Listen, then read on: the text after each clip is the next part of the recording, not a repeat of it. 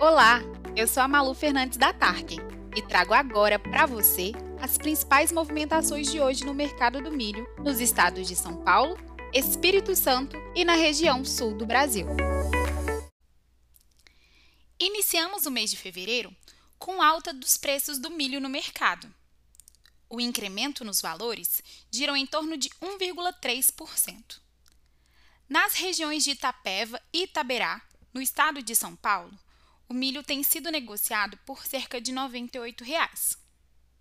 Já nos estados da região sul, é mais comum que os valores de negociação ultrapassem a casa dos 100 reais. Com o avanço da colheita da soja, agora na nossa plataforma já é possível que você encontre ofertas de compra e venda do grão. Em São Paulo, na cidade de Itaberá, já temos compradores oferecendo 168 reais pela saca da soja. Por hoje é só. Continue com a gente para acompanhar as movimentações do mercado do milho aí na sua região.